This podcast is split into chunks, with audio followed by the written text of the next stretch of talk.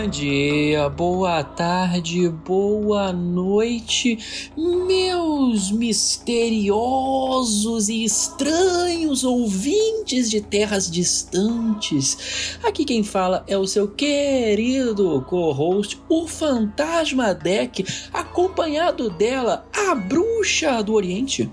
Olá, gente, bem-vindos a mais um episódio. Estou aqui amaldiçoando todos de forma positiva. É, para mais um, né, um tópico interessante que vamos trazer. Inclusive, faz um tempo que não falamos sobre isso, né, nesse, nesse sentido, nessa, nessa área de conhecimento. E vamos uhum. aqui trazer o que, Deck? Vamos trazer lendas. Lendas. Isso, folclore e tudo que há de mais interessante nas criaturas, espíritos vingativos e mistérios da Ásia. Então, vocês aí que sempre pedem que a gente volte pra mitologia, uhum. que vocês adoram o nosso episódio de mitologia, são os nossos mais, assim, bem-sucedidos episódios, voltamos. E com temas não muito usuais, não é mesmo? Nós vamos aqui falar, na verdade, dar uma pincelada sobre algumas criaturas e lendas que achamos muito interessantes de vários lugares do leste do mundo. Isso inclui o Oriente Médio, a Sibéria, a Índia, a China, Sudeste Asiático e, é claro, Japão. Não é mesmo, Ana? Isso aí. Vamos entrar em detalhes cada um desses lugares e vamos trazer aí lendas incríveis, inclusive muito assustadoras, porque esses lugares sabem fazer terror. Exatamente. Então, se você quer saber sobre espíritos vingativos, velhas carnívoras e tudo de mais terrível e cruel que pode e irá te matar, você pega o seu mantra, pega a sua lâmpada e pega o seu pavor por coisas que deveriam ser inanimadas e na verdade não estão mais, pois estão animadas, pois estão possuídas. E vem com a gente.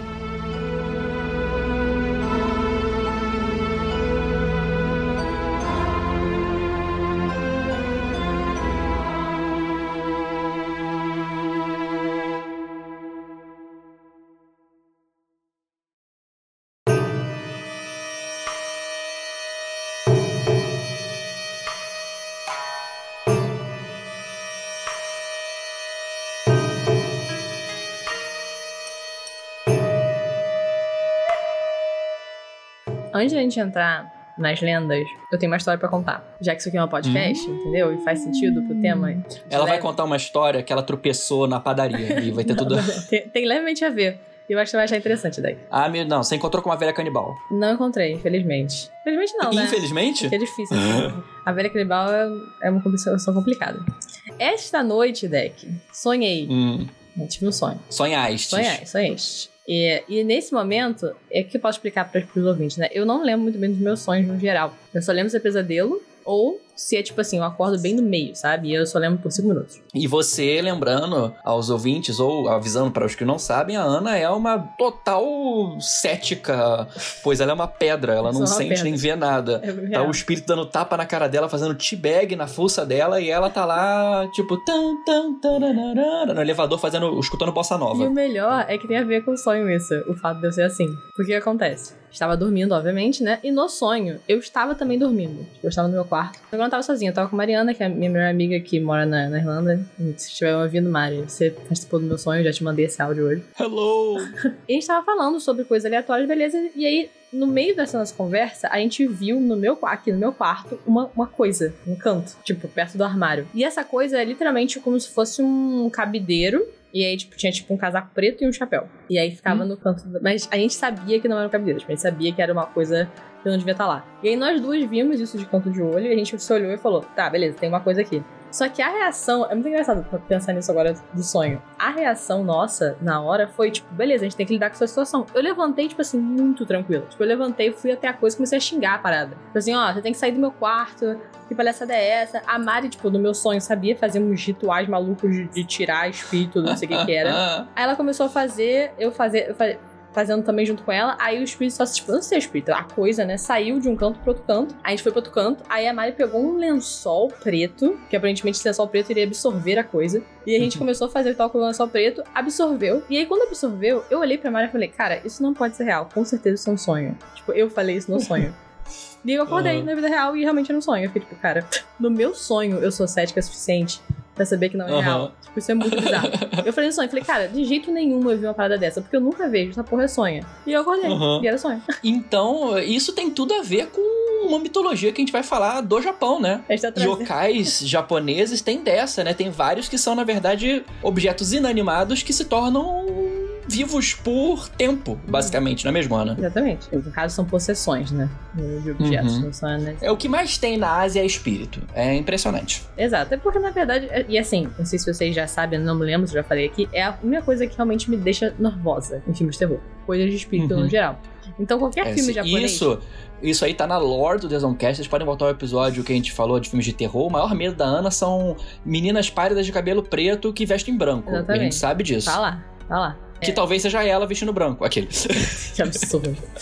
Ah, enfim, né? E aí, disso que, que, que a gente vai chegar, né? Por isso que eu digo que quando você tá pensando em ver coisas de filmes de terror, não veja japoneses, porque eles realmente sabem fazer terror. E a parada é assustadora. Uhum. Isso é a cara de um Tsukumogami, né? Que é um yokai, uma lenda do Japão, que certamente você deve ter visto já em algum momento, em algum anime, que é alguma coisa ou um objeto inanimado que é muito velho e ele é possuído por um espírito, ele toma vida, né? Isso pode ser de uma vassoura até um cabideiro, né? E é muito engraçado, porque a lenda do Tsukumogami é que se, ele, se aquele objeto faz 100 anos, ele tem toda a possibilidade de se tornar um, um espírito vivo. Olha só que interessante. E aí, como é que Então, a gente assim- se desfaz dele? Pra saber se meu sonho foi tão além.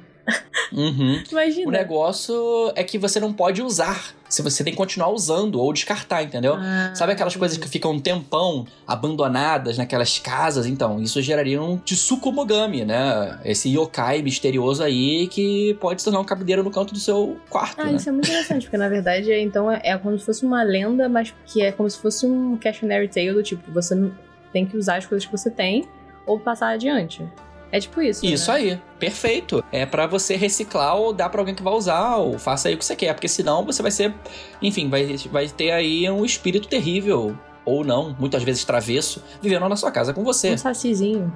Coisa mais leve É isso aí. Tem nada mais leve que isso. Aham. É, Terrível. Os, na verdade, quando a gente fala de espíritos do Japão, essa classe, né, que são os yokai, né, os espíritos, as criaturas do folclore japonês, que são muito bizarras, né, a gente vai ter uma miríade de coisas, né, porque o que mais tem no Japão é yokai, né, Ana? É, e assim, se você vê anime no geral, você com certeza já conhece metade do que tem aqui, ou mais. Porque é, é realmente, assim, assustador, né? Tipo, tem uns muito Uhum. famosos, tipo o Oni, né? Oni, não sei, Oni. Onicha! Oni. Não. Não, não é Ok. Oni-chan. Coisa horrível. O, É. o Oni, o Oni, ele é um como se fosse um ogro, né, um goblin chifrudo, geralmente colorido, certo? Isso. É um demônio do inferno que eles chamam, que é o Jigoku. Uhum. E aí, no caso, eles são meio que demônios que vão atrás de pessoas que são pecadores. Então, assim, Uhum. São demônios punitivos pra pessoas que merecem. E na verdade eles também podem ser bons demônios. Tipo, é porque a gente tem essa concepção de demônio como algo negativo, né? Mas é como se eles são realmente demônios que vivem no inferno.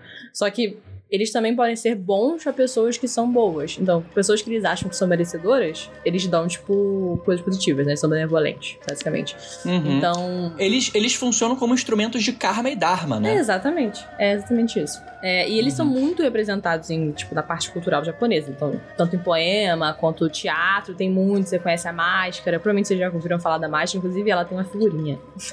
no, no... Ai, figurinha não, gente. desculpa, o emoji. É, se você vai no emoji do diabo, provavelmente você vai ver uma máscara de yokai, Exato, né? máscara de yokai. De, no caso do, do Oni. Oni. E assim, sinceramente, gente, umas coisas mais assustadoras que você podem ver no museu, que ele pega, né, os períodos, especialmente o período Edo japonês, né, é- é- é- são as máscaras de teatro, acho que é teatro kabuki, né, Uhum. é, que mostram essas, as máscaras de pessoas e as máscaras dos demônios. As máscaras de pessoas são mais assustadoras que as máscaras dos Isso é demônios. É, imp- é impressionante. Eu já te mostrei, né? Uma vez eu fui no Museu de Itens Asiáticos. Desculpa, gente. Museu de Itens Asiáticos lá de Paris. Assim, foi muito interessante.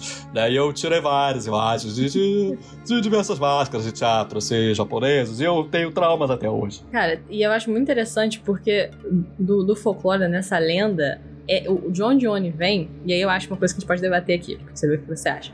O Oni, ele vem de pessoas que são muito, muito ruins, né? Tipo, são seres humanos que fizeram muitas atrocidades na vida e viraram esse demônio, tá? Essa é, é o lore.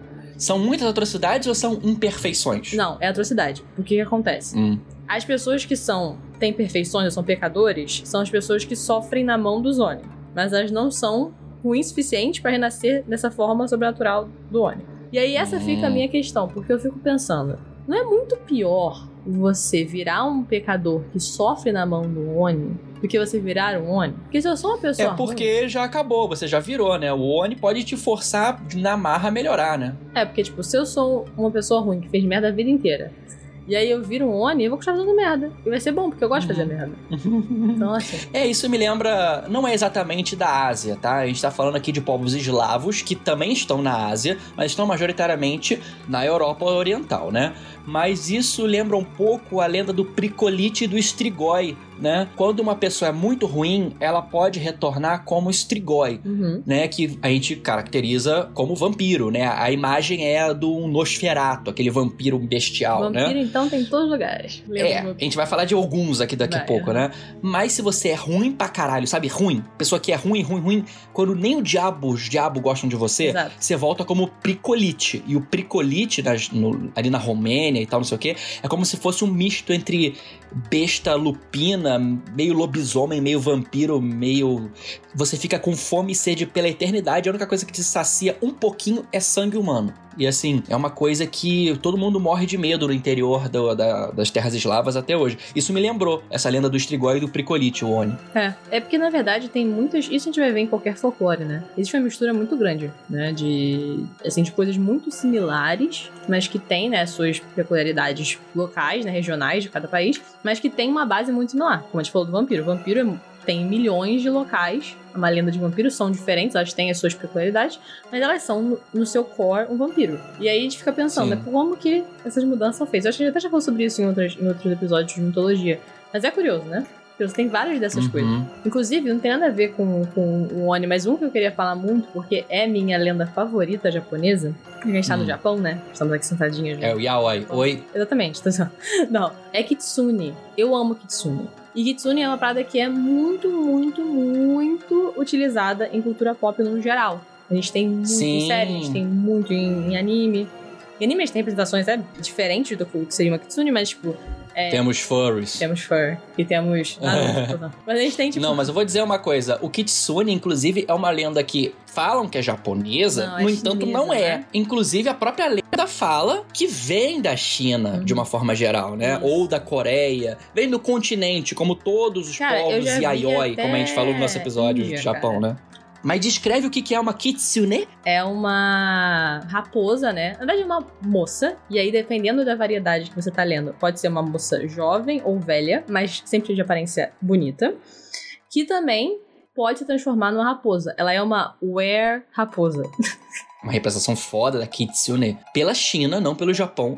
É um episódio específico de Love, Death and Robots. Uhum. muito foda que fala sobre um, uma colonização steampunk na China e esses espíritos sobrevivendo nesse momento, né? De uma kitsune, né? Enfim, muito legal. Outro momento que você pode ver uma kitsune, mais ou menos, só que a versão coreana dela, é em Lovecraft Country, né? Ele tem o, o- a pessoa que não devemos mais mencionar, pois está cancelada, pois agrediu mulheres, É verdade. John Majors, né? Verdade, sim. Teve, o personagem teve uma relação com uma espécie de kitsune coreana, né? Uhum. Tem uma outra série que tem uma representação foda de Kitsune que eu não tô conseguindo lembrar o nome da série. Eu tô episódio inteiro. Naruto. Não, ok. Vamos falar sobre isso.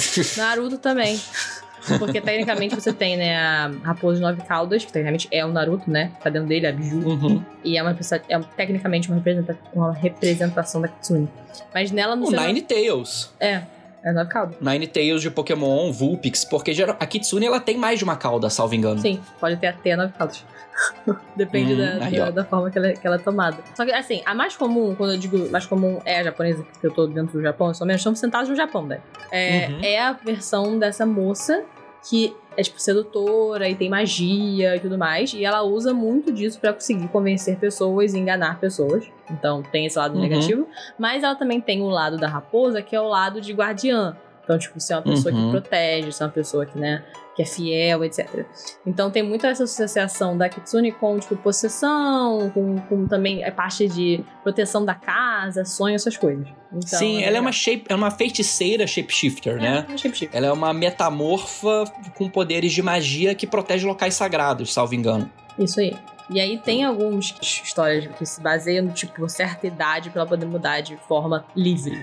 Tipo, até certa idade, ela Uhum. tipo, tem uns momentos que ela pode mudar, e sei lá, a partir de 50 anos pode mudar quantas vezes quiser. Aí tem as suas, suas variedades. Uhum. Mas essa Kitsune, eu queria falar porque eu adoro essa. Eu amo raposas no geral, eu acho um bicho muito bonito. E aí eu acho muito Tem legal. um templo no Japão, aquele templo dos arcos, que tem várias homenagens às raposas kitsunes, né? Isso. Então, se você for naquele aquele caminho dos arcos do Japão, esqueci o nome, é, você vai ver várias representações de uma, de- da lenda da kitsune. Exato. Inclusive, eles têm uma palavra específica que significa estado de ser possuído por uma raposa. Que é- Porra! É kitsetsuki. Que é tipo você É. tipo, ser possuído. Então, assim, é uma coisa que é muito intrínseca na, na cultura, né? A raposa. É tipo os Inuit, que tem 17 palavras para as cores de gelo. Exato, que é importante. é a gente com saudade. O que é saudade? Mas é saudade, temos saudade, saudade e saudadinha, né? É, mas a gente, nenhuma toda língua tem saudade. A gente, a gente gosta de sofrer.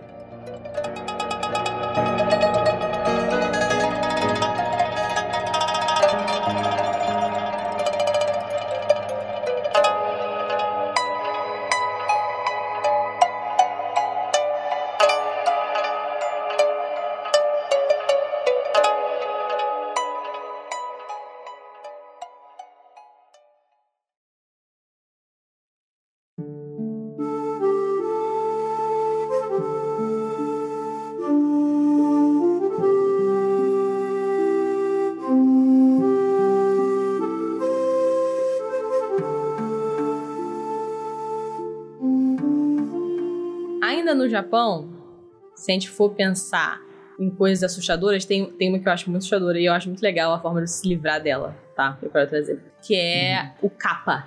Ah, o capa. O kappa eu acho interessante por duas razões. Uma, esse nome, se você é da Twitch, você sabe que é um emote da Twitch.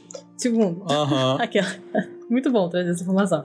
Segundo, ele é um bicho, uma criatura quase meio. Que eu vou explicar a aparência disso? É uma tartaruga meio, meio humano, com escama. É uma parada meio doida. Só que o que é interessante é que, na cabeça dessa criatura, existe como se fosse um prato. Em vez de ser redonda, ela é lisa, né? Tipo, ela é profunda. E aí, fica uma água ali dentro Uhum.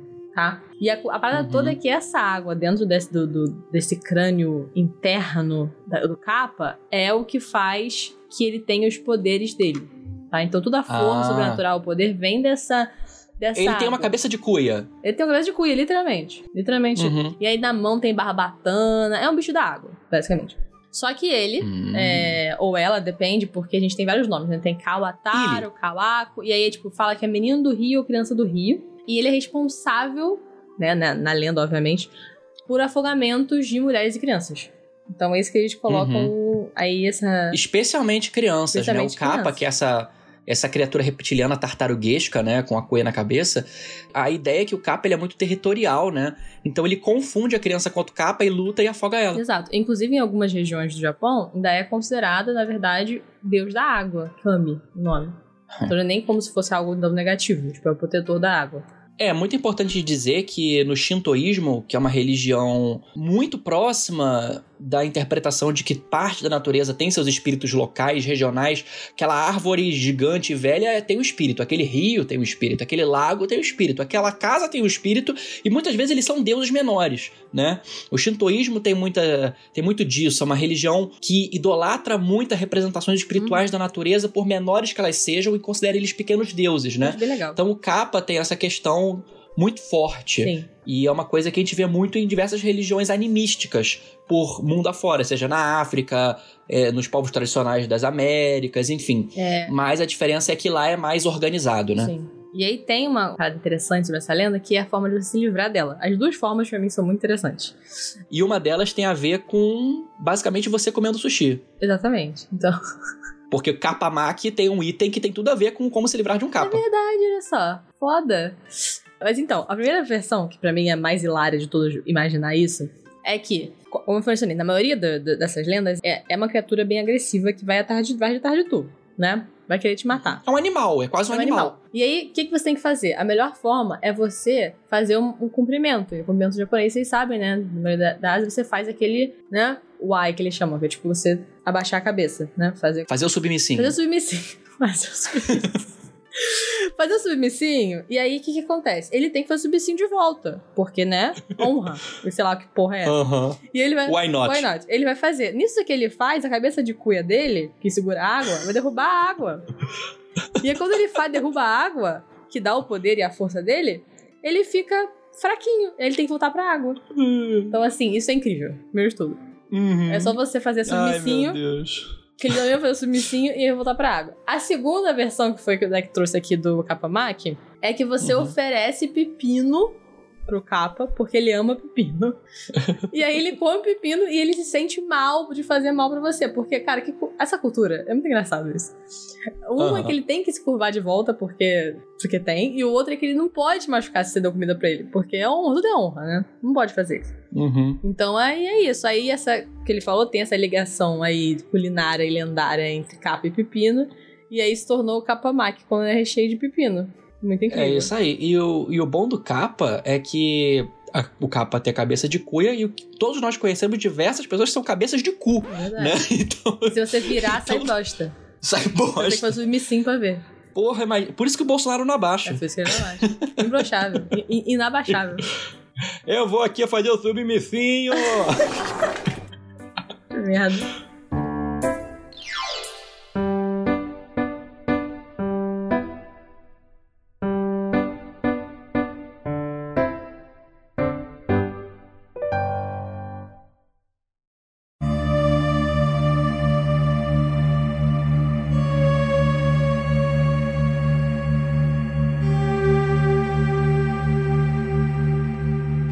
Cara, eu tenho uma do Japão aqui que eu não sei se você pegou a Teke Teke. Não, fala, pode falar.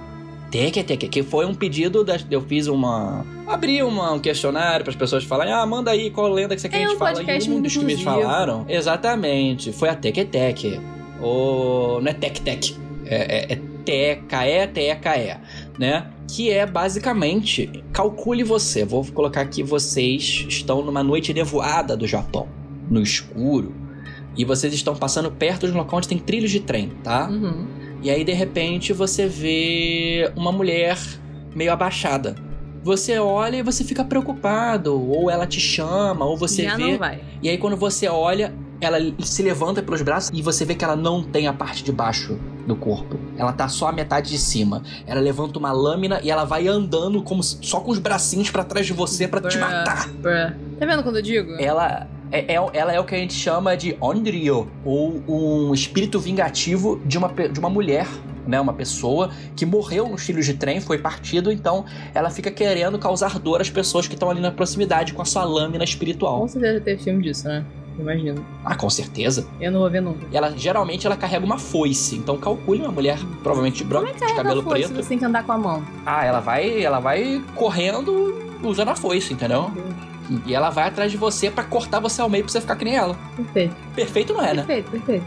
É isso que eu digo quando, quando eu falo que essa cultura que a gente tá falando hoje é, são as coisas mais aterrorizantes possíveis. Então você imagina. É, eu tenho uma do Japão aqui que, na verdade, é, é meio como se fosse o, o, o, o dono da porra toda. Tá? Que não é somente o dono da porra, mas faz tudo, é, é, tem todo o poder e é terrível, que é o Dono da Nintendo. dono da Nintendo. Provavelmente tá- é o dono disso aqui. Que é o te, Hum. Tengu. O Tengu. Eu tenho que ver aqui como é que Ah, fala isso os aqui. Deixa eu ler como é que é. Tengu. É Tengu, é Tengu. Tengu. É. Não é o Pingo, apesar dos dois serem aves. Tengu. Então, isso aqui, o que que não é isso aqui, né? Isso é um Goblin, basicamente. Só que quando você pensa em Goblin, você tá pensando no numa coisa errada. Porque o Goblin nessa- na cultura é um pouco diferente. Inclusive, se a gente for falar da cultura coreana, é bem diferente. Ele é mais. Ele é mais uma fada, digamos assim, um espírito elemental, quase, é né? O Goblin é, é considerado fada. Tipo assim, é considerado como se fosse um apanhado, entendeu? É co- quando a gente fala fada, a gente tá falando de qualquer coisa que seja mística. Goblin é como se Aham. fosse isso também. Só que o que acontece nesse caso? Esse Goblin específico, o Tengu, ele tem basicamente todos os poderes que você pode imaginar. Então, ele muda de forma, ele tem teletransporte, telecinese, ele consegue entrar no sonho das pessoas. Ou seja, pode ser tudo isso que entrou no meu sonho ontem. Não, e o Tengu, ele é muito associado com o Monte Fuji e as florestas ao redor do Monte Fuji, inclusive a Floresta dos Suicidas, né? E o Tengu, se você pesquisar, ele geralmente ele é desenhado é também com outro emoji, que é aquele emoji de máscara vermelha nariguda, uhum. é a cara do Tengu e ele é como se fosse uma criatura com essa cara ou com essa máscara, é, com asas, né? Ele tem feições ou características meio de um corvo ou de uma Exatamente. ave também, né? Tem um nariz gigante, uma asa, né, com com várias penas e tal, realmente consegue voar, então ele também voa. É, uhum. É, e aí tem uma questão toda, tipo, do que ele. Por que, que ele faz isso, né? Qual é a proposta dele? A proposta dele é desordem, basicamente. Tipo, ele é um guerreiro, só que a proposta dele é causar desordem. Então, pregar peça, entendeu? Questionar coisa, entendeu? Ir pra cima de, de samurai, aí começa. E dizem que eles faz, fazem isso porque eles guardam as montanhas sagradas do Japão, especialmente o Monte Exatamente. Fuji, as montanhas e florestas sagradas, né? Então eles são ali tricksters, né?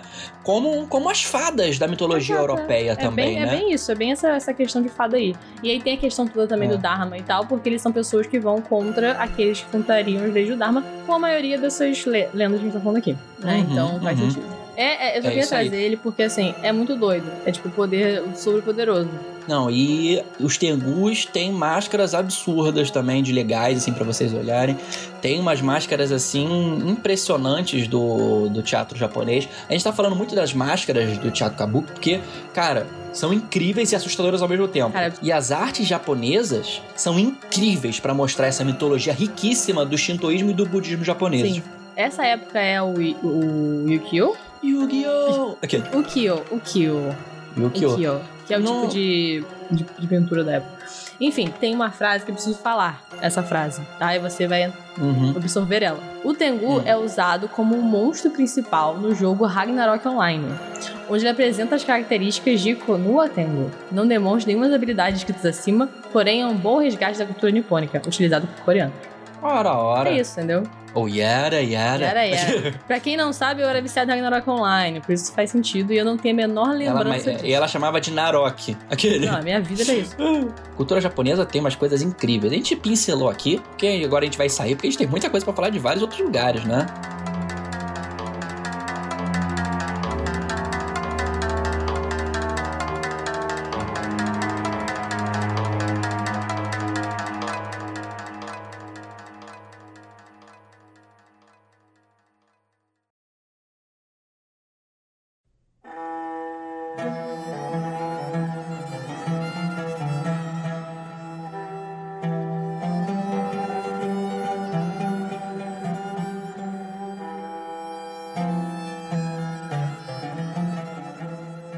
A gente falou de criaturas superpoderosas, espíritos. Eu acho que eu quero puxar um do outro lado da Ásia. Vamos Era uma vez, Ana, um deus. Um deus que foi esquecido nas areias. Ou talvez o fogo. O fogo que foi dado vida por Alá e se tornou algo superpoderoso. São eles, seja nas religiões pagãs semíticas ou pela religião islâmica, os Jin, conhecidos popularmente como gênios, né? Estamos nos desertos da Arábia e da Pérsia, falando dessas entidades chamadas Jin ou Jin, né? Que são citadas como obviamente existentes até no Corão, que é o livro sagrado islâmico, né? Eles têm exatamente 30 citações no Corão, pra você ter uma ideia, né? Os islâmicos citam os Jin como sendo, por exemplo, o homem é feito de barro, uhum. os Jin são feitos de fogo eles seriam a incorporação da vida por Alá por meio do fogo, né? E eles teriam poderes muito grandes, né? Eles, eles seriam invisíveis, polimórficos e mágicos. E eles teriam um livre-arbítrio geral maior do que os homens, né? E por isso eles teriam essa chancela de neutralidade que os homens e mulheres não teriam. E a gente vê várias citações, não só no Corão, mas em várias lendas, incluindo da China, como por exemplo Aladdin. Aladdin é uma história do oeste da China. Até, até, até, até ali regiões da Turquia e tal, né?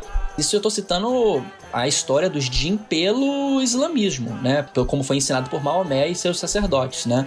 Agora, existe ainda na cultura pré-islâmica essa criatura. Os Jin eram vistos como deuses antigos esquecidos ou espíritos que estavam presos em locais abandonados ou sujos. né?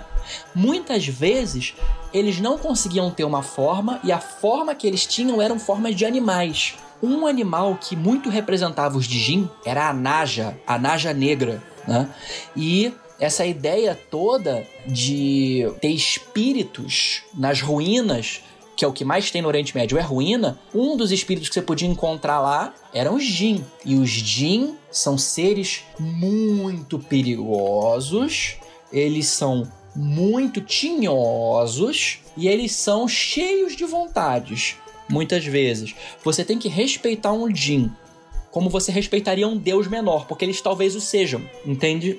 O que eu tô falando? É, tipo, se proteger do que não. Exato, né? Inclusive, para você ter uma ideia, tanto que os islâmicos acreditam nos jin que eles consideram que os jin estão sob a jurisdição da Sharia. Então eles, de uma forma ou de outra, são servidores de Alá. Eles são como homens, uma espécie, entre aspas, né? Que serve a Alá.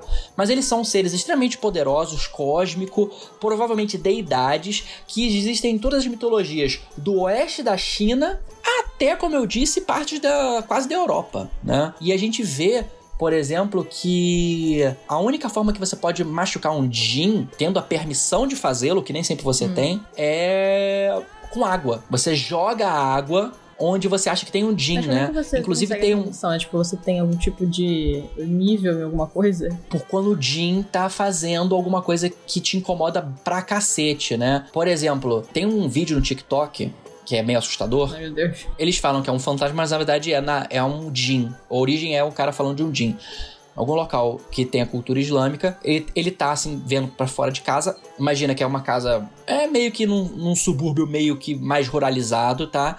E ele tá escutando uma pessoa gemendo.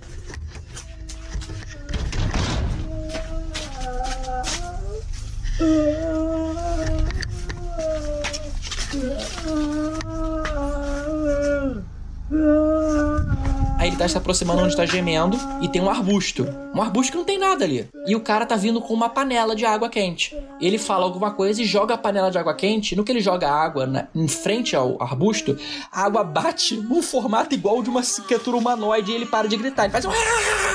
Aí desaparece. E inclusive fala-se que você tem que tomar muito cuidado porque quando você joga água fora, porque você pode sem querer acertar um Jin, isso pode machucá-lo, eles vão ficar bem putos. Uma forma de né? Por que que a água, eles são criaturas feitas de fogo. Fogo. Fire. Entendeu? Faz todo sentido. Então, assim, você pode encontrar lendas sobre Jin em qualquer lugar que tenha cultura muçulmana. Então você vai encontrar cultura a respeito no Senegal, na Turquia, na Bósnia, na China, na, enfim, Sumatra, no norte da Índia em diversos locais, né? O interessante é que o islamismo, apesar de, enfim, ser uma religião monoteísta, ela adotou diversas lendas e mitologias da, do período pagão. E o Jin é, então, um deles. Muito foda. Inclusive, o Jin é uma coisa, não necessariamente ele, mas que tem essa aplicação em vários lugares, né? Tipo, esse, esse tipo de, é uhum. É porque esse tipo de mini-deuses, né, que... Bem, a gente já falou sobre isso, né? Só pra não ficar muito longo. Mas que tem isso, aparece em várias das mitologias que a gente fala. Sim, sim, sim, sim. O negócio é que o Jin, como uma criatura paranormal, ele é mágico. Ele é invisível, ele é mágico, ele é rancoroso, mas ele pode ser benevolente também. Se você for ver a, a história verdade, factual do Aladdin, ou Aladdin, né? O, o gênio, ele tem dois gênios, o gênio do anel e o gênio da lâmpada. Porque eles muitas vezes são presos em itens. Você prende um Jin em um item, né? E você pode escravizá-los muitas vezes. Isso tem muita relação com aquela ideia de magia salomônica, né? Associa-se muito com a ideia de magia salomônica. Talvez a magia salomônica venha disso.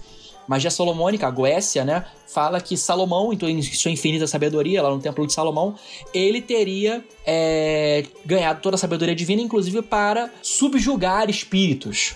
Ele teria subjugado diversos, dezenas de espíritos que alguns dizem que são demônios ou deuses que caíram para o inferno, outros que são jeans. Então, quando a gente fala de Goécia, a gente pode estar falando também dos jeans. Quando a gente está falando de, dos demônios, a gente pode estar falando dos jeans também. Enfim, são criaturas semi-divinos muito poderosos e que estão aí existentes por toda a mitologia de um terço do planeta. Eu tenho aqui uma criatura que também está na mitologia dos islâmicos e dos pagãos, e enfim, e também está na cultura pop os Algu, né? Ou os Kelá, que são as criaturas que vivem nos cemitérios e locais abandonados e comem corpos, né? São mortos vivos ou criaturas que assim pareçam e elas comem carne de quem já foi. E é muito engraçado, sabe, Ana, porque essa ideia do ghoul, ela vai para diversos locais da Europa, inclusive para Portugal e Espanha, né? E isso vai originar a lenda do Brasil, por exemplo, do Papa Figo. Que Papa Figo? Papa Figo seria uma criatura ou um tipo de homem amaldiçoado, pode ser o Ghoul, também pode ser um homem amaldiçoado, ou uma espécie de espírito que vive em cemitérios, que vive em ruínas, e eles comem parte dos corpos dos que faleceram, né? Você quer infestações de ghouls? Não enterre seus mortos, ou enterre eles sem ritos. Porque eles preferem os que não estão enterrados corretamente. Faz sentido. E esse é o né? problema, né? Você tem que fazer tudo parada pra não acontecer isso que você gosta. É isso aí. Então você tem esses espíritos aí que seriam. É aquela ideia bem. Não seria do zumbi. Seria quase um corpo ressequido que talvez tenha sido uma pessoa, talvez só seja uma criatura. Fala-se, né? Que você para você impedir o Gu, você tem que tratar bem dos seus mortos, das suas áreas funerárias e, é claro, assim como os vampiros, cuidar para que os mortos não voltem, né? Inclusive a gente tem isso intrínseco em várias coisas sem a gente pensar muito. Exatamente. Pode falar isso de vários locais e de vários tipos de, enfim, criaturas, né, que deveriam estar mortas, mas não estão.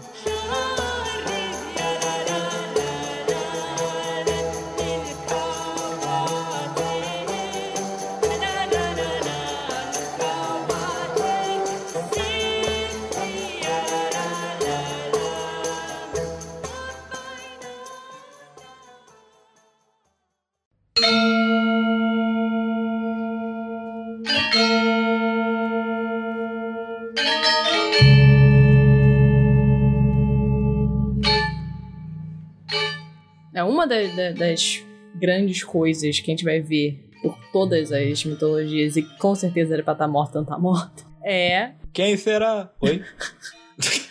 é os vampiros com vários seus nomes, né? Com nomes e origens diferentes. Um deles uhum. é de origem da Malásia, que é um dos mais interessantes, inclusive sim, eu acho que é um dos mais bizarros que tem. Que o Deck já sabe que é. Ah, eu já sei que vai tá ser. Nervoso. Que é o. Uhum. Aí vamos lá. Eu não tenho cabeça para isso. correto, tá? Penangalan ou Penangalan? Tem que ter muita cabeça para isso. Penan Penangalan. Uh, Penangalan é a cabecinha? cabecinha. Ah. é uma criatura vampírica, tá? Que de noite. Também o que, o que resta? O que resta Penangalã se não ser um vampiro, então, não é mesmo? O que, acontece, meu povo? Você não tem ideia do que a gente tá falando. Durante a noite, reza a lenda que esta criatura ela separa a cabeça e os órgãos do corpo. Então, basicamente, o corpo fica. E ela, essa criatura, vira um, uma coisa de, de órgãos e cabecinha para caçar humanos, tá? E aí a cabeça ali realmente parece destacada. E a língua é enorme. E aí ela fica tipo, mais as entranhas, elas são tipo tentáculos, uma coisa horrível. Se você precisar uma foto, você é. vai ver o que eu tô falando. A penangalã, em resumo, é uma cabeça acoplada em órgãos, especialmente os intestinos e tripas, que vai voando por aí atrás de alguém onde ela possa prender com os órgãos e comer. Exatamente. E aí ela prende com os órgãos como se fosse tentáculo, só que são intestino. E uhum. basicamente a ideia Se, é o quê? Tem um, tem a ideia um... é que uma, uma mulher, né, teria uma beleza inacreditável e a troca dessa beleza inacreditável seria manter uma dieta vegetariana por 40 dias. Tranquilo. Com todo respeito, uhum. vamos julgar a lenda? 40 dias? Hum. Não consegue fazer uma dieta vegetariana? Porra, tudo bem que devia ser um momento difícil de acesso de comidas. Eu não consegui ficar uma semana sem comer chocolate, Ana. Eu não vou julgar ninguém. Meu Deus. 40 dias, só que ela quebra o jejum, come carne muito cedo. Falou, não consigo ficar sem carne, igual o Deck. Sem chocolate eu não fico, prefiro ficar uma cabecinha. E aí vai e come a carne. E aí ela passa a ser amaldiçoada que à noite ela precisa sair dessa forma que eu falei e beber sangue humano, porque, né, já que ela quer ser carnívora, vai ser carnívora direito.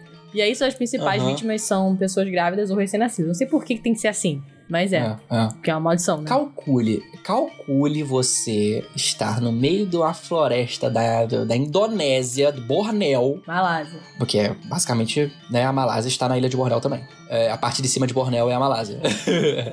você tá lá na floresta, selva, tropical, com medo de tigres, com medo de rinocerontes e com medo de, enfim. E você de repente vê uma cabecinha voando na sua direção de uma mulher linda, a cabecinha voando, com os dedinhos nhaque, nhaque, nhaque, nhaque, um monte de tripa embaixo, e você é perseguido pela cabeça voadora. Ana, eu me cagava. É, não, assim, eu só me matava antes. Eu sempre falo isso pro deck, eu falo que, tipo, é, se um dia eu ver uma parada dessa de verdade, eu vou morrer antes da coisa conseguir me matar. Então isso é bom, Uhum. por um lado. Mentira, você vai olhar e falar assim: eu devo estar sonhando. Aí a menina com o intestino enrolado em você, eu acho que eu tô sonhando, só não tô acordando. Isso é uma, uma, uma- uma perspe- perspectiva vampírica, tá? E aí é Uhum. uma entidade. Eu não vi muitas formas de como você consegue se livrar disso. Mas basicamente, em alguns locais, ela não é uma mulher que se livra, que sai do corpo, ela realmente ela é um morto-vivo, tá? E aí. É um morto-vivo clássico mesmo, que fica só com a Você sabe o que eu vi? E vi no TikTok também, pode ser que seja Você tá mentira. no TikTok é verdade. tá? É, se tá no TikTok é verdade. É que. Eu não sei se é essa, mas tem uma dessas, enfim, espíritos da Indonésia que se desacoplam do corpo. Que se você jogar sal e não sei o que no corpo quando ele tá desacoplado, ela não consegue voltar. E se ela, fica, se ela pegar a luz do sol, ela se desfaz. Ah, faz sentido, porque ela tá só à noite, né? Então. É, é isso aí. E se vocês quiserem ver essa. Qual é o nome? Pelangalanga? Pelangalanga. não. Penan. Penangalan ou Penangal? Se você quiser ver essa coisa aí, tem uma HQ muito boa do Hellboy com essa lenda. Do nada, do Neida. Do Neida. e aí, vamos manter? Eu acho que vale a pena manter na, no, vamp Na no Indonésia, vampiro. no Sudeste Asiático, no Vietnã. No vampiro. Não, é o Vampiro. Não é Vampiros. É um vampiro que existe também na Malásia. Quer dizer, é da Malásia, mas Nossa. tem outros lugares ali. É porque acaba que as coisas ficam meio se misturando, né? É tudo muito perto. Aham. É, na verdade, muito similar ao Penangalan, a Penangalan, só que o nome é Lansuyar, tá? Uhum. E aí é diferente que não é uma cabecinha, ela é só uma pessoa com cabelo comprido, bem aquele estilo que eu acho incrível, entendeu? É uma, é uma mulher... É aquilo que a gente falou no início. É a mulher de branco de cabelo Exato. preto andando por aí querendo te matar. Exatamente, só que ela também é um vampiro. E ela, na verdade, foi uma mulher que morreu dando luz. E aí, por causa disso, de alguma razão, não sei porquê, que morreu dando, dando luz e agora tem que pegar o sangue dos outros, eu não tô entendendo. Mas, obviamente, prefere o sangue o quê? De crianças novinhas.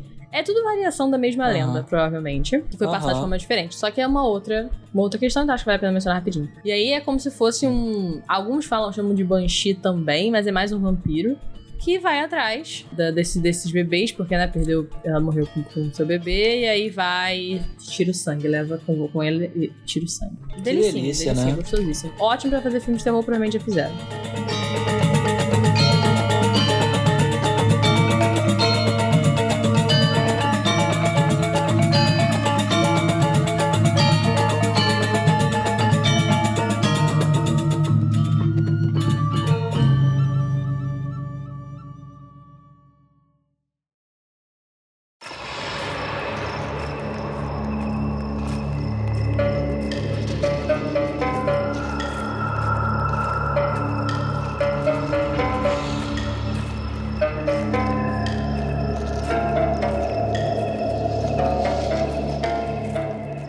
Falando de vampiros e agora indo para o continente, Vampiros. estou falando da China. Eu acho que a gente vai falar de um vampiro que ao mesmo tempo ele é engraçadinho por N questões, mas ele seria assustador na vida real. máximo. O Jian-Chi, também chamado de o vampiro saltador Cara, chinês. tá maluco. Tá maluco. né? Cara, Jianxi, imaginem um morto-vivo em vestes tradicionais chinesas, imperiais, com uma porra de uma. Eu vou fazer uma referência agora. Saca o Choran do Sakura Card Captor? Chorando, saco, adoro, inclusive. Então, o Choran, ele fazia magia através de uns papezinhos. Sim. Então, esse papelzinho é uma magia chinesa. Então, calcule um morto-vivo cinza em estado de decomposição que pode variar, com roupas tradicionais imperiais, pulando por aí e com uma, uma cartinha dessa no meio da cara, indo atrás de você pulando. É, não. Então, de forma alguma. De forma Não. alguma. não, não, não, não, não. o que? Por que, que ele pula? Porque ele não consegue dobrar os membros do corpo por causa do rigor mortis, então ele tem que ficar pulando, É, é. né? Incrível. Ah, mas realista.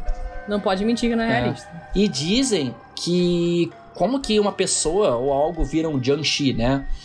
Ou foi alguém, um necromante ressuscitou, ou um espírito possuiu, ou um cadáver tem um Ki de Yang, Yin Yang, né? O Yang é o negativo, de tal maneira que ele volta a vida, a vida fudido. Se a pessoa morta ela não é enterrada corretamente, tipo, o, o funeral foi realizado, mas você não enterrou ela corretamente.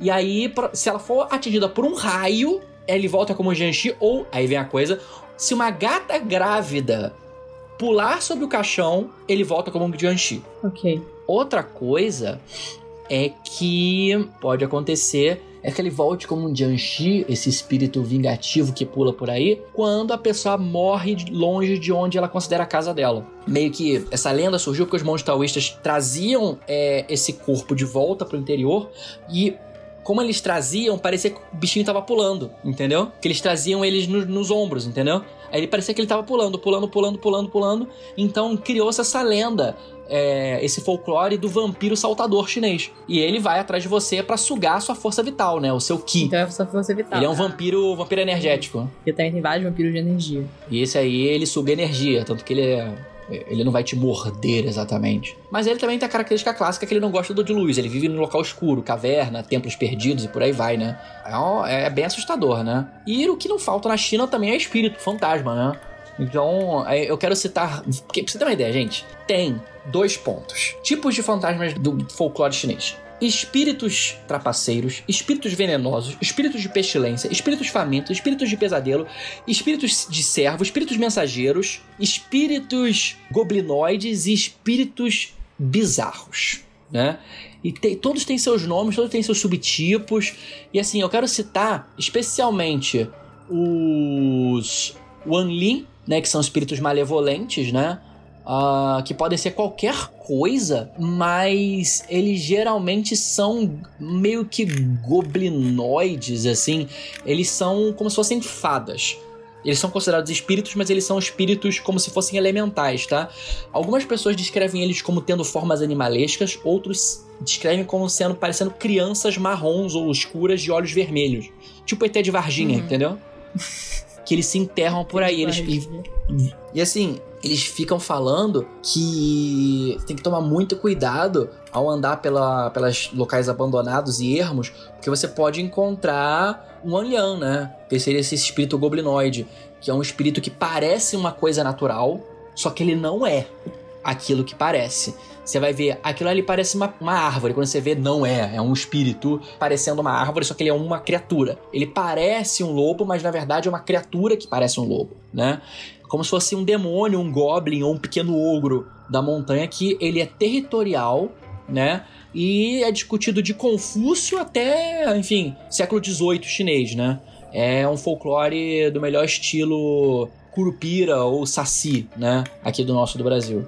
É, e sabe que é, são os mais terríveis também daqui. Tu vê que não, hum. a gente tem cada coisa ruim. Outro espírito desse tipo, que é considerado um elemental, né? Também traduzido como sprite, né? Ou fada, né? Ou daimon, né? São os Yaoguai.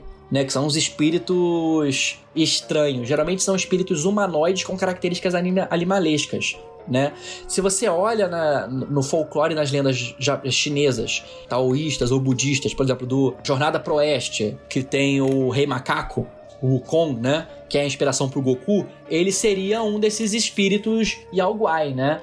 Eles também falam que esses espíritos são entidades ou deuses menores na, da natureza que têm é, características humanas e animalescas. Então eles podem ter meio homem, meio boi, eles podem ser meio homem, meio macaco, meio homem, meio crocodilo, meio homem, meio tigre. Quando você olha, por exemplo, qualquer coisa que remeta à mitologia chinesa, você provavelmente vai encontrar um espírito desse natural, um espírito que pode ser guardião. Geralmente eles são neutros, tá? Como por exemplo o Wukong, um protagonista quase no Jornada para o Oeste, que é um épico chinês clássico, né? Ele é uma criatura neutra que está ajudando um monge budista em sua jornada para o Oeste. Daí o nome, uhum. né?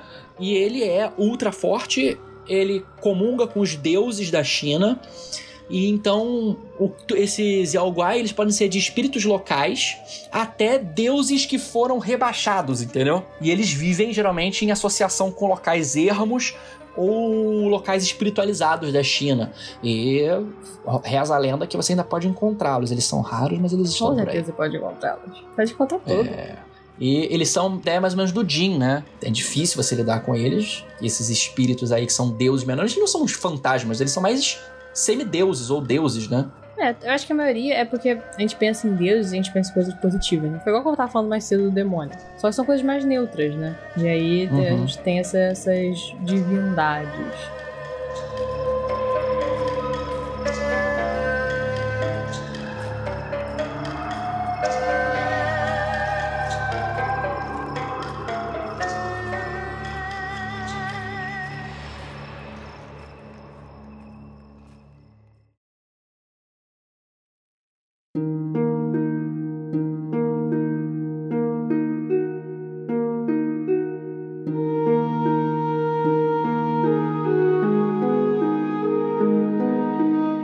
Acho que é muito engraçado ver como China, Coreia e Japão têm coisas muito similares, obviamente. Não fale isso pra um japonês. Pergunta pro japonês por quê, né? Por que será? É. Ele vai falar Nani!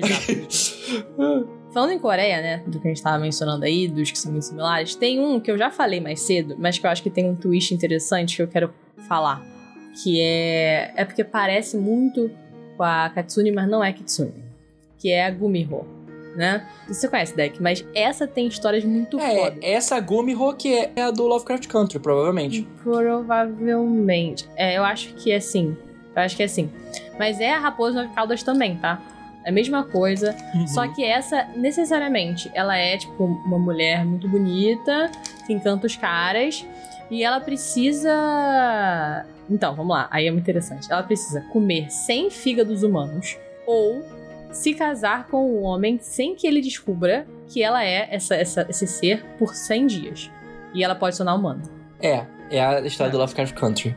E ela é meio sucúbica, É sucúbica, né? exatamente. Ela tem é essa. isso. É- A vibe dela, tipo, naturalmente, é que ela caça, né? De, com a forma sexual, tipo, né? Então a parada é caçar dessa forma. Uhum. E aí, a história interessante é que, tipo assim, os humanos, eles sempre meio que conseguem de ajuda pra sair dessa cilada dela no, tipo, no dia 99. Porque os Ah, homens são claro. burros. Então eles ficam até o final. É pilada, Sino. A gente tá falando que é muito parecido porque, enfim, são lendas muito antigas e em determinado momento é, os, os japoneses saíram da Coreia ou da China e eles aprenderam muito com a religião chinesa, que era o budismo e o taoísmo, não é mesmo? E, enfim, a Coreia também. É, é, na verdade, eles, eles são, são etnias bem distintas, mas culturalmente são mais parecidas do que eles gostam de admitir. Quer dizer, os chineses não têm problema de admitir isso, os coreanos e os japoneses têm, né? Por que será? É, e aí é uma outra, eu acho que um outro legal do, do coreano, que é, que é tipo a parte mais de- da morte e tal, que são a- aqueles que acompanham os mortos até como se fosse ao, né, ao pós-vida, que é o Josengatsaka. Eu não vou saber falar isso nunca, e olha que eu sei um pouquinho de coreano. É um psicopompo, em resumo, né? E aí eles meio que são meio que é, aparecem as representatividades como se fossem tipo uns guerreiros e tal, mas são tipo vestidos dessa forma. E aí eles vão com o chapéuzinho, com a pele branca e tal, vestindo preto, com roupa tradicional coreana, né? E levam a- as pessoas. Também é um, é um ser aí da mitologia. Ana, quanto tempo, se é que já não tem, pra ter um dorama gay entre um desses espíritos e Ah, alguém que está morrendo? não tem? Ah, claro que tem. ah, com certeza. Isso é a É cara de ter. gay não é algo tão comum ainda. Mas com certeza tem o manhwa, alguma coisa assim. Que é né, a parte quadrinho Aham. coreana ou chinesa. Sim, provavelmente. É, é a cara. Ah, é a É a cara de ter.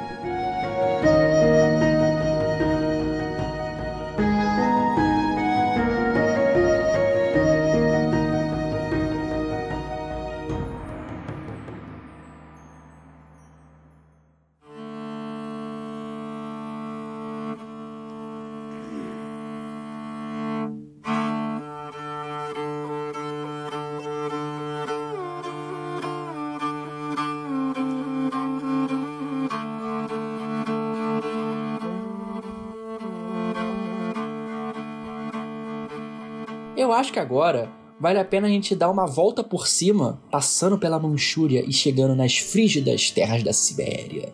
Não é mesmo, Little Vambora. Little Man? Eu quero citar, né, passando pela Sibéria, uma lenda que os eslavos tiveram ao olhar os povos uigúricos. Seriam os povos ali da Sibéria, da Mongólia e da, da Ásia Central, né?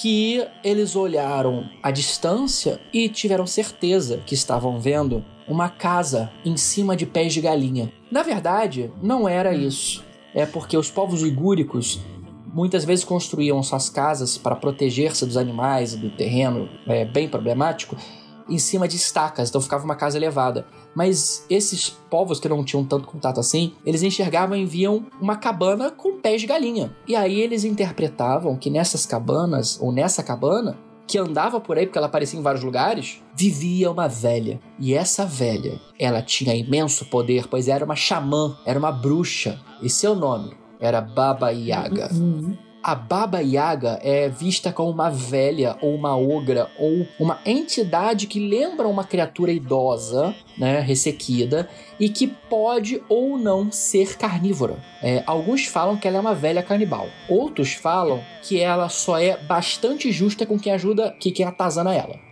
Todos concordam com uma coisa: sejam o povo da Iugoslávia, sejam os poloneses, sejam os russos, sejam os cazaques, é que você não deve brincar com a bruxa das florestas, que é a Baba Yaga, né? Baba Yaga, ela é, portanto, uma bruxa de imenso poder que vive nas, na- nas terras selvagens e ela é muito representada por um pilão, né? Sabe aquele negócio que você usa pra Triturar. é, bater Uhum. trigo e tal, não sei o que. Ela tá dentro do negócio dele e ela voa nesse, nesse pilão, né, por aí pra se locomover. E ela mora nessa casa com pés de galinha. E a Baba Yaga, ela fica muito famosa, pois existe esse arquétipo muito famoso de uma idosa mágica do leste. Porque muitas xamãs eram mais velhas, os xamãs eram muitas vezes mais velhos, então eles interpretavam essas sacerdotisas animísticas da Sibéria como sendo bruxas, né? Tanto que a gente vai ver essa mesma imagem na China, na Coreia, no Japão e na Sibéria. E a Baba Yaga talvez é a mais famosa dessas lendas que a gente possa citar aqui. Essa velha que ajuda quem merece, mas ela consome e destrói e escraviza quem não merece. Outra lenda siberiana é a Kikimora, também fa- falado muito pelo Witcher, né? A Kikimora, ela é, em resumo, a pisadeira do leste. Pisadeira. Dizem que a Kikimora ou as Mora é, são pessoas que não morreram naturalmente, muitas vezes mulheres ruins, geralmente mulheres, né, quase sempre mulheres, que foram desgraçadas e elas querem voltar pra punir, elas são espíritos vingativos. E é muito engraçado, né? Ou é isso, ou é a mulher virgem que estava prometida a alguém, mas casou com outro e morreu. Ou é o filho de uma mulher que caminhou entre duas outras mulheres grávidas e foi amaldiçoado. Ou, e aí vem um problema pra muita gente, uma mulher que tinha monocelha. Esse é o problema. em resumo, as Kikimoras ou as Moras, elas são espíritos negros que te atacam durante o sono, sentam em cima de você e sugam a sua força vital. Elas te prendem na paralisia e começam a te sugar. Muito familiar, né? A gente vê isso em tudo quanto é lugar. Eu ia até falar, isso é comum aqui. Inclusive, a gente fala sobre isso, né? Uhum, uhum. Ela geralmente é vista ou como uma sombra, né? Ou como uma mulher vampírica, muitas vezes idosa, que senta no seu peito. É a pisadeira. E se você viu é, Os Mutantes Caminhos do Coração, você sabe que o destino da pisadeira é pisar. e aqui que mora, aparentemente, também.